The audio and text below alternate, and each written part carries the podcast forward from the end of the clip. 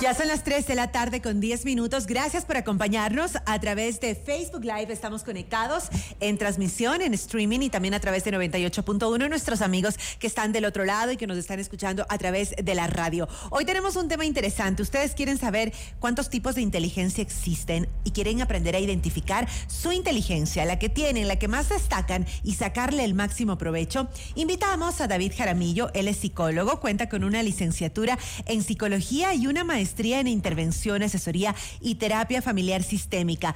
Además, David es coach, es speaker y trainer certificado internacionalmente. Además, ostenta la acreditación como líder maestro internacional de la Asociación Internacional de Liderazgo Grow. Con más de 16 años de experiencia en psicología, David imparte conferencias y capacitaciones a padres, a instituciones educativas y también a empresas destacadas. David Feliz año, qué gusto que estés aquí con nosotras en el programa. Muchísimas gracias, Nicky. Un feliz año para ti también y para todo el equipo y para nuestros amigos y amigas que nos están escuchando. Hoy vamos a topar un tema interesante. Vamos a hablar sobre los tipos de, de inteligencia y cómo identificar la que nosotros tenemos.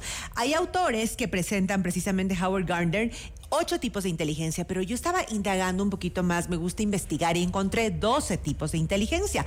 Estas, estas, estos tipos de inteligencia, digamos, porque si vamos de una en una nos vamos a demorar un montón, son características innatas en el ser humano, es decir, nosotros desde que nacemos ya tenemos algún tipo de, eh, de estas inteligencias dentro de nuestro cerebro. Tenemos la predisposición genética, obviamente, para esto. Eh, uno puede darse cuenta de que hay ciertas habilidades naturales que se parecen al padre o a la madre. Entonces sí, existe una predisposición genética, pero finalmente a lo largo de la vida vamos desarrollando dos cosas. Lo uno que tiene que ver con los intereses o las pasiones, que es qué tanto nos gusta o nos agrada determinada actividad. Y segundo, la, el aprendizaje y la práctica. Entonces eso hace que una u otra inteligencia se vaya desarrollando más sobre las, las, las diferentes, ¿no es cierto? Howard Gardner, que fue quien tú mencionaste, es precisamente quien postula esta teoría de las inteligencias múltiples, que es muy importante reconocerla porque muchas veces nos quedamos únicamente con lo que se conoce como el CI o el coeficiente intelectual y queremos que nuestros hijos tengan notas de 9 y 10. Exacto. Sin darnos cuenta cuál es el tipo de inteligencia que sirve no solamente para saber hacia dónde se inclina su aptitud mental y sus intereses, sino también cómo aprende, porque la inteligencia es muy importante entender eso. No todas las personas aprendemos de la misma forma. Y conociendo el tipo de inteligencia, podemos trabajar con nuestros hijos o con los alumnos de una manera que se aproveche el aprendizaje y que este aprendizaje sea significativo. Y también en la adultez, me imagino, ¿no? Porque si es que eh, cuando eras niño, eras adolescente, no tienes, no tuviste eso claro de decir, ok, yo tengo mm, una inteligencia eh, lógica, matemática más destacada que la lingüística, que la espacial. Les voy a leer rapidísimo la musical, la kinestésico corporal, la intrapersonal, la interpersonal, la naturalista, la existencial, la creativa, la emocional y la colaborativa. ¿Puedo desarrollarla ya en la adultez? Eh, David, se puede, por ejemplo, no sé, tal vez yo quisiera trabajar un poco más en mi inteligencia lingüística, si es que no tengo muchas habilidades para hablar, pero soy excelente con los números. Exacto. ¿Se puede trabajar? Se puede trabajar y de hecho es una de las cosas que se hacen, por ejemplo, cuando las personas van a ingresar a la universidad y toman alguno de estos cursos que se ofrecen para ingresar a la universidad, donde tú reconoces que para poder aprobar un, examen necesitas tener cierto nivel de una inteligencia lógico-matemática, pero no es natural en ti. Entonces puedes a través de aprendizajes, ejercicios, desarrollar esta, una de estas inteligencias. Pero eh, ojo con esto, ¿ok? Lo natural se te va a dar fácil.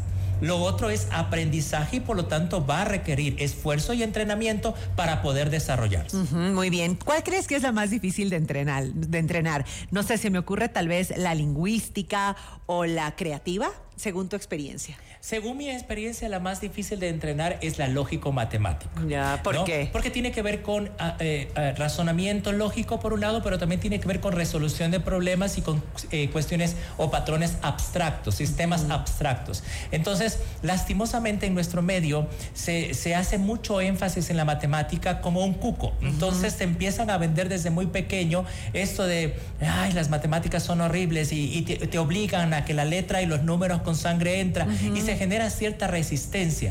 Entonces eso puede ser que para la mayoría de las personas la, inteligencia lógico-matemática no se desarrolle no porque no tengan la habilidad, sino porque existe la resistencia.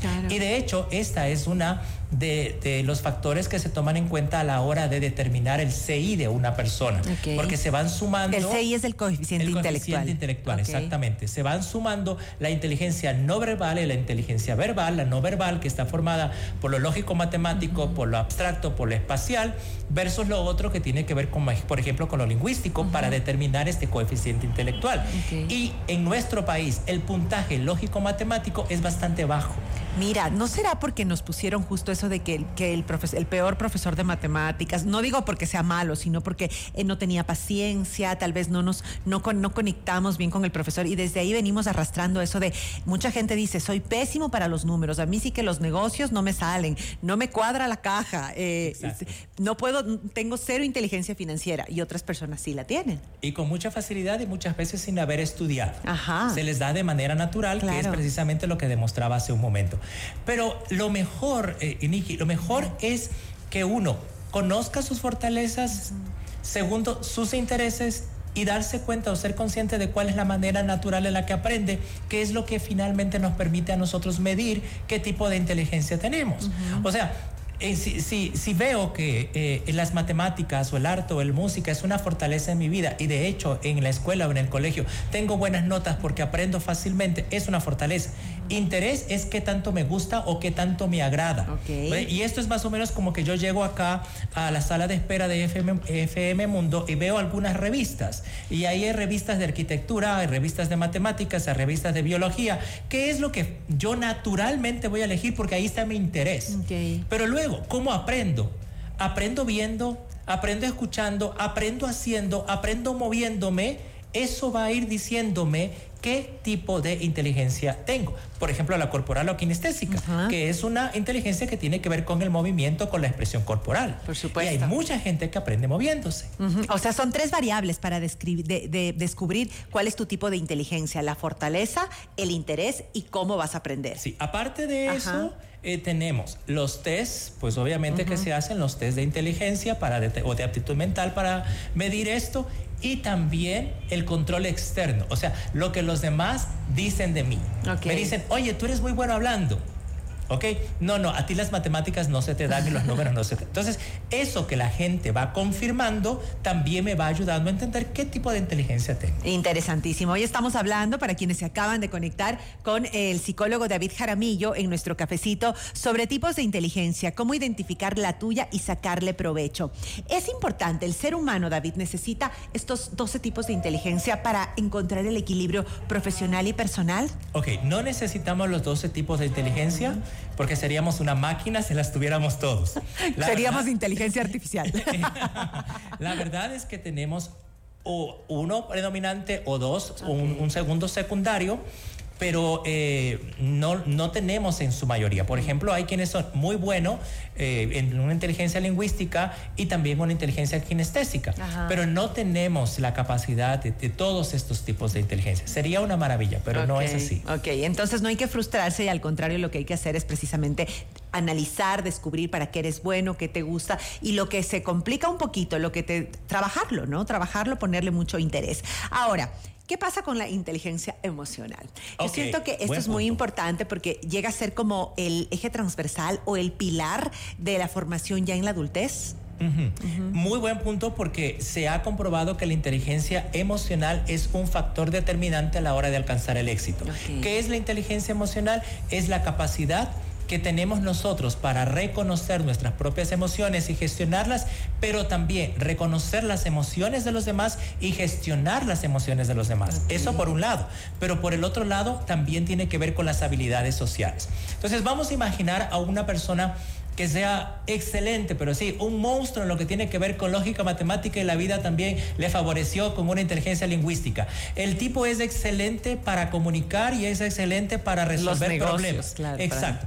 Pero no tiene inteligencia emocional, no sabe manejar sus propias emociones y no sabe manejar las emociones de los demás y no tiene habilidades sociales. Entonces puede saber muchísimo pero no, le sirve de nada. Exacto, exactamente. Entonces la inteligencia emocional, ese sí es algo que debemos desarrollar todos, independientemente de lo, del tipo de inteligencia que tengamos, dependiendo de lo que dice Howard Gardner, que en lo que dice Howard Gardner hay dos tipos de inteligencia que tienen que ver con la inteligencia emocional. La inteligencia intrapersonal y la interpersonal. Ajá, ok, muy bien, interesantísimo. Entonces, la inteligencia emocional, amigos oyentes, es un tipo de inteligencia que todos los seres humanos debemos tenerla per se, ¿no? Y debemos trabajarla siempre. Y se ven los momentos de crisis, perdón que te interrumpa. Justo te quería preguntar eso, porque ahora que vivimos en este rush, en este estrés, en estos momentos, momentos convulsionados, eh, ahí es donde preciso tiene que, tenemos que aprender a gobernarnos y tenemos que manejar, eh, tener esta inteligencia emocional para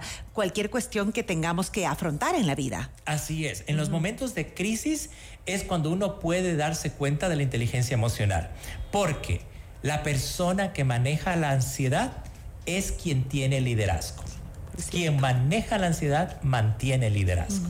ok, ahora hay otro tipo de inteligencia que también me parece que es transversal y súper interesante y está, eh, ya siempre habríamos hablado de este tipo, de estas ocho tipos de inteligencia, pero de repente aparecen doce. Y esta es la última que descubrí en la investigación que hice, David, sobre la inteligencia colaborativa, porque no estamos solos, vivimos en sociedad. ¿Nos puedes hablar de esa ya para ir cerrando la entrevista? Por supuesto, esa es la que nos favorece a la hora de trabajar en equipo también, porque la inteligencia colaborativa nos permite conectar con las demás personas por un lado, pero por el otro lado reconocer cuáles son mis fortalezas, y cuánto puedo aportar y cuáles son mis debilidades donde los demás pueden aportar. La inteligencia colaborativa pasa necesariamente por un sentido de humildad. Si yo no tengo esta humildad para saber cuáles son mis limitaciones, no voy a permitir la colaboración de otras personas en áreas diferentes de mi vida. Entonces, si yo como empresario o, en un trabajo estoy buscando una persona que trabaje en equipo, pues voy a buscar un perfil que se ajuste a una inteligencia colaborativa porque eso va a tener un mejor resultado en el trabajo en equipo. qué importante lo que acabas de mencionar, el trabajo en equipo. Si es que hay alguien que nos está escuchando y está armando un equipo de trabajo, debería tomar en cuenta eh, en el momento del, trabajo con recursos humanos o con la parte de, de comunicación empresarial, tomar en cuenta estos perfiles justamente para poder armar el equipo y que exista un poco de de todo, de lo que estamos hablando, y así el equipo logre concretar los objetivos y se conecte precisamente con el ideal o con lo que quiere la organización o la empresa. Y ojo, la inteligencia colaborativa no es solamente el hecho de poder trabajar bien en equipo, sino es la capacidad de hacer que el equipo colabore entre sí. Porque puede ser que yo tenga claro y, me lleve bien con todo el mundo. Pero si estoy dirigiendo y tengo inteligencia colaborativa, voy a influir en los demás para que ellos también se lleven bien entre sí y colaboren entre ellos. Qué interesante. Yo creo que eh, todos tenemos eh, la respuesta, el poder, la habilidad de tomar esta decisión, ir a un psicólogo que nos haga este examen, porque son test. Dices que duran 45 minutos más o menos. Eh, dependiendo, entre 45 minutos y dos horas para un test de inteligencia. Pero si queremos algo completo, ¿no? Entonces ahí sí nos va a tomar unas tres sesiones por lo menos, donde vas a ver personalidad, lo caracterológico, tu inteligencia, actitud mental y también tus intereses. Y ese paquete, especialmente para los chicos que van a elegir la carrera, es lo que te va a decir, mire, usted es bueno para estas áreas. Ok. Y también yo creo que en la adultez, yo insisto con eso, porque muchas veces eh, tienes que tomar decisiones para trabajar o para contratar gente y te sirve mucho. Exactamente. Y eso es lo que hacen los departamentos de recursos humanos a la hora de contratar a alguien, ¿no? Interesantísimo, mi querido David. Y tienen ustedes la posibilidad de buscar esto si todavía no encuentran un norte en su vida, un propósito, se están frustrando, sienten que no encuentran todavía para qué son buenos, cómo destacar, qué quieren aprender. La opción está aquí. ¿Dónde te pueden seguir, mi querido David? Gracias por acompañarnos en este cafecito. Bueno, me pueden seguir en TikTok, arroba de Jaramillo B. Arroba de Jaramillo B y un número de WhatsApp, el 09 993470231. Perfecto, esperamos verte pronto. Que tengas una buena tarde. Ya regresamos con más.